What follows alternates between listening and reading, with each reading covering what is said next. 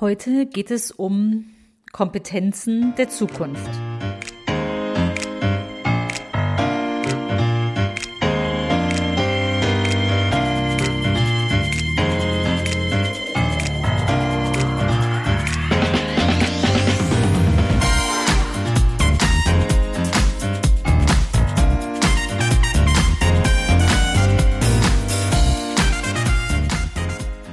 Herzlich willkommen im Podcast Chancen denken, wie wir die Zukunft leben wollen. Das ist Episode 17, Kompetenzen der Zukunft.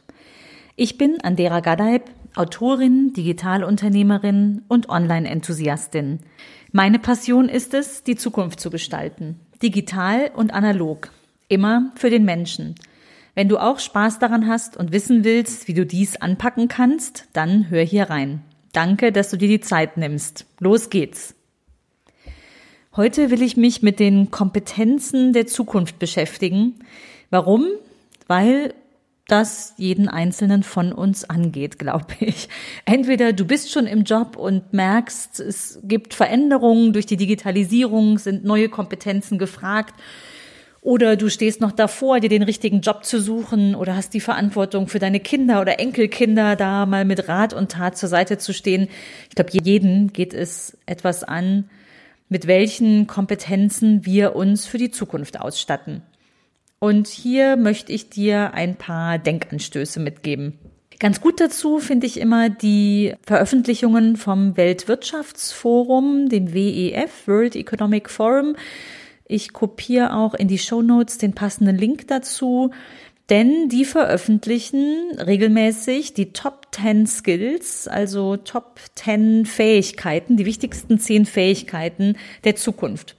Und das haben sie zuletzt 2016 gemacht und haben verglichen, was denn die wichtigsten Fähigkeiten in 2015 waren und die für 2020 anstehen, also vorhergesagt. Und es ist sehr treffend, Damals war schon die Aussage, innerhalb von fünf Jahren haben sich 35 Prozent aller Kompetenzen, also jede dritte Fähigkeit, die davor noch ganz wichtig war, verändert und sind weggefallen aus der Top-Liste. Die Arbeitswelt ist mehr in Bewegung denn je durch das digitale Zeitalter. Und ich glaube, jeder von uns sucht eine Antwort darauf, wo er selbst steht und wie er oder sie die eigene Zukunft, die Zukunft des Arbeitslebens oder auch des Privaten gestalten kann. Und unter dem Strich kann man sagen, während das digitale Einzug in die Arbeit hält und in das Leben allgemein, gewinnen menschliche Kompetenzen an Bedeutung. Die Frage ist, welche und wie man sich dafür fit machen kann für die Zukunft.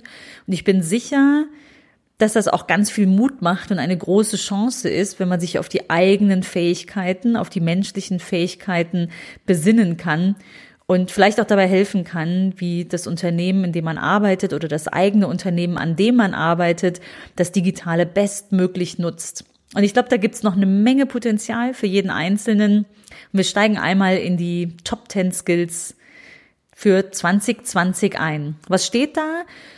Ich werde in der Kürze der Zeit nur über die, die Top 3 sprechen, aber wie gesagt, der Link ist drin. Schau dir gerne alle 10 an, die dort genannt sind.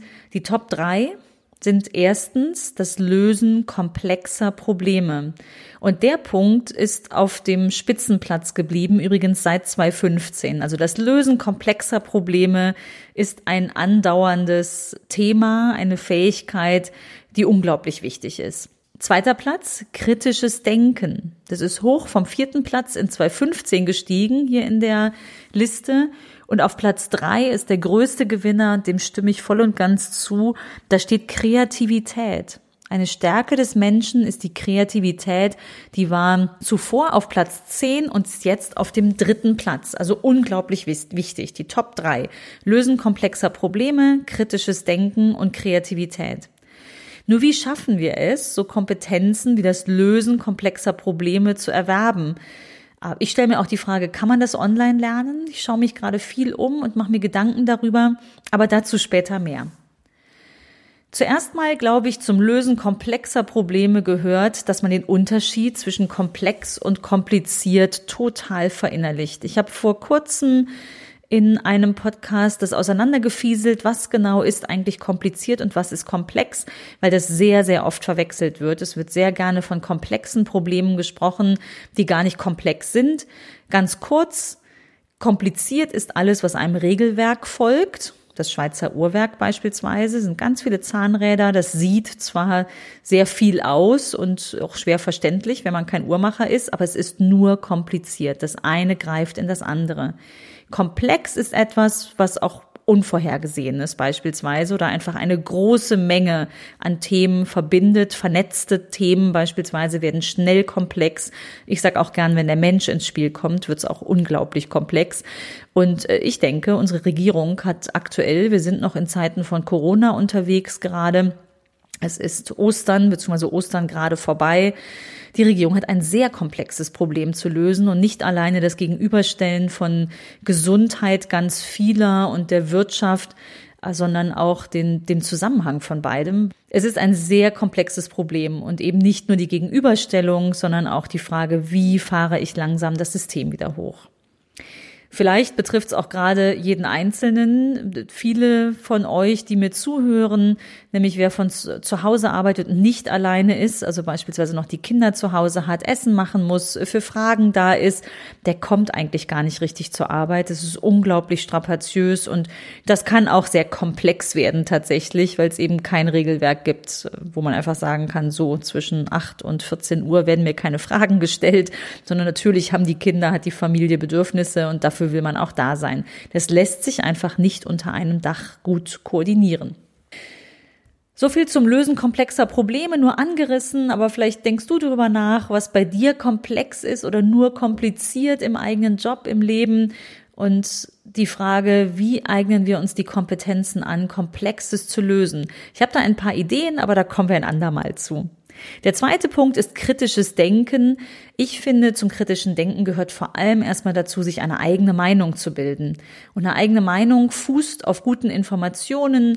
Dazu gehört, gerade wenn wir online unterwegs sind, in Social Media oder auch sonst so, den Wahrheitsgehalt zu checken, Quellen zu kennen, zu wissen, ist das, was ich da gerade lese, wahr? Kann ich dem vertrauen? Und wir bekommen so viele Zahlen und, und Erkenntnisse um die Ohren geworfen. Da sollte man nicht blind vertrauen, sondern mal hinterfragen und den gesunden Menschenverstand einsetzen, denn auch der ist wichtig, finde ich, für kritisches Denken. Lasst uns in Diskurs gehen und das eine oder andere lieber einmal mehr diskutieren und hinterfragen, als blind zu übernehmen und möglicherweise weiterzugeben, weil alle, denen, mit denen du deine Erkenntnisse teilst, die glauben erstmal dir und vertrauen dir. Also teile auch nicht einfach irgendwelche Informationen in Social Media, sondern hinterfrage sie. Ich finde, da fängt kritisches Denken schon mal im täglichen Tun an. Das ist auch ein ganzes Stück weit Verantwortung, finde ich.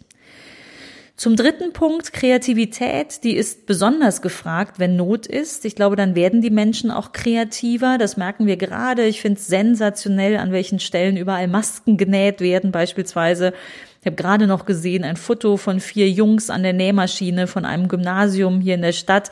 Die hatten einfach keinen Bock, zu Hause zu hocken in den sogenannten Corona-Ferien, sondern die haben eine Garage umfunktioniert, haben da Nähmaschinen reingestellt und nähen jetzt Masken, verteilen die an diejenigen, die sie brauchen. Finde ich super. Sehr kreativ. Und ich glaube, es trifft aktuell jeden. Die Frage ist ja, wie bekommen wir das in den Beruf später übertragen? Also die Kreativität, die wir heute an den Tag legen, weil es nicht anders geht. Das ist auch dieses Raus aus der Komfortzone. Wie bekommen wir das übertragen in die hoffentlich wieder normalere Zukunft? Ich glaube, da verbergen sich eine Menge Chancen für uns, indem dass wir die Dinge anders anpacken, indem wir versuchen, wie wir Kreativität in unseren Alltag und in das Berufsleben bringen, weil das sind Kompetenzen, die werden wir mehr brauchen denn je in der Zukunft. Ich bin gespannt und hoffe, dass da die ein oder andere Anregung für dich drin ist, ins Chancendenken zu kommen. Ich möchte an der Stelle enden. Ich danke dir, dass du dir die Zeit genommen hast und freue mich, wenn du auch nächste Woche Mittwoch 15 Uhr wieder dabei bist. Wenn Anregungen für dich dabei waren, etwas Spannendes, dann leg los, mach einfach mal. Ich freue mich von dir zu hören, was du probiert hast und wie es gelungen ist. Und wenn dich das Thema interessiert, dann steig gerne auch in mein Buch ein. Die Zukunft ist menschlich heißt es. Da schreibe ich tatsächlich einiges dazu. Da kannst du auch einige der Lösungsansätze schon nachlesen zu den Top-Kompetenzen, die wir brauchen werden. Das bekommst du beim Buchhändler deines Vertrauens oder auch bei mir auf meiner Website. Die verlinke ich auch gerne in die Show Notes. Ich freue mich sehr über deine Bewertung und wenn du Freunden vom Podcast erzählst. Vielen Dank und bis bald.